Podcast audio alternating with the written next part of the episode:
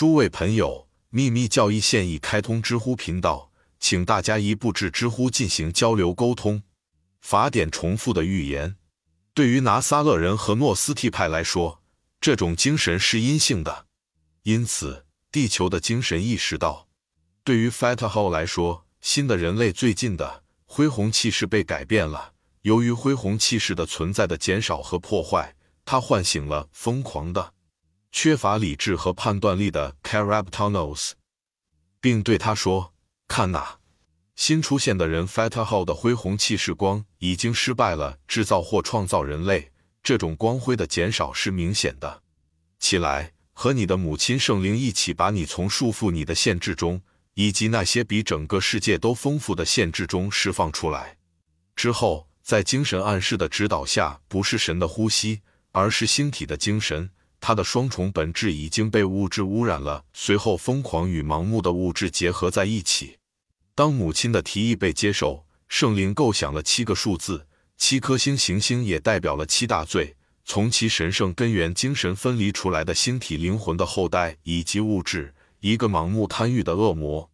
见此，Fataho 把手伸向物质的深渊，并说道：“让地球存在，就像权力的居所已经存在一样。”把手浸渍在混乱中，使其凝结，创造了我们的行星。然后法典继续讲述巴哈克 Zivo 是如何与圣灵分离的，以及精灵或天使如何与叛军分离。随后，与巨大的 Fro 住在一起的 Mono 极大的呼唤 Kabar Zivo 已知的另外的名字 Nabat Eavar Bar Eufin Ifafin Helm 和生命之粮的藤蔓葡萄藤。他处于第三次生命。怜悯叛逆愚蠢的精灵，认为他们的野心很大，说道：“精灵之主 Ons 永世万古 f a t a h o 和 Patrice 的主人是同意的。他创造的人只是一个壳。他和拿撒勒人一样，是光明之王，也是造物主。但在这种情况下，他是不幸的普罗米修斯。他没有掌握形成神圣灵魂所必须的生命之火，因为他不知道这个秘密名字。”卡巴利主义者不可表达或不可交流的名字，物质、精神和淫欲。Kamarupa 欠缺一根 Monos。见弗朗克的纳扎尔法典和邓拉普的 Saud 人子。拿撒勒法典一 E 两百三十三。这个拿撒勒人的 Mono，不可思议的类似于印度教的 Manu，是离句吠陀的天人。我是真正的葡萄藤。我父亲是农夫。约翰十五一。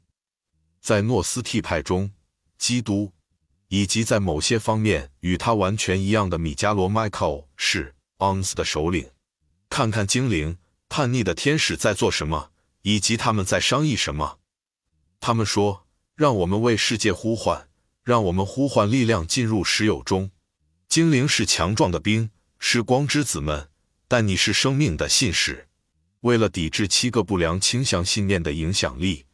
圣灵的后代 k a b a r z i o 非凡的荣光之主 k a b a r z i o 创造了另外七个生命基本美德，他们以自己的形式照耀，并且光来自上面，从而重新建立善与恶、光明与黑暗之间的平衡。在这里，人们发现了早期预言的重复、双重体系，如索罗亚斯德教，并发现了未来教条式和二元宗教信仰的萌芽。已在教会基督教中成长为如此茂盛大树的萌芽，它已经勾勒出两个至高无上的轮廓：上帝和撒旦。但在这些诗节中却不存在这样的概念。大多数西方基督教卡巴主义者极为杰出的艾利法斯莱维 （Eliphas L. V.） 出于调和神秘科学与教会教义的愿望，他们尽最大的努力，只是并杰出的将星体光作为早。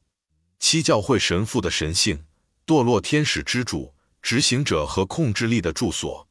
但是星体光虽然只是绝对的较低层面，仍然是双重的，不应该另眼看待世界之灵魂 Anima Mundi，除非出于卡巴拉派的目的。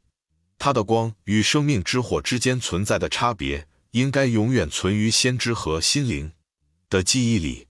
更高的方面没有它。只有来自那星光的物质生物才能繁育，就是这生命之火。它是第七法则，在揭开伊西斯面纱一书中这样描述：星光或 Animal Monday 是双重的和雌雄同体，其中的理想的男性部分纯粹是神圣和精神的，是智慧，是精神或猿人真实自我 Pure Asha，而女性部分拿撒勒派的圣灵被污染了。从某种意义上讲，被物质污染是真正的物质，因此已经是邪恶的。这是每个活着的生物的生命法则，为人、动物、空中的飞鸟和一切有生命提供星体的灵魂。流体生物能的 fluidic paraspirit 动物只有最高不朽灵魂的潜在胚芽。纳扎尔法典，I 第一百三十五页，同上见 fair sides 的宇宙起源。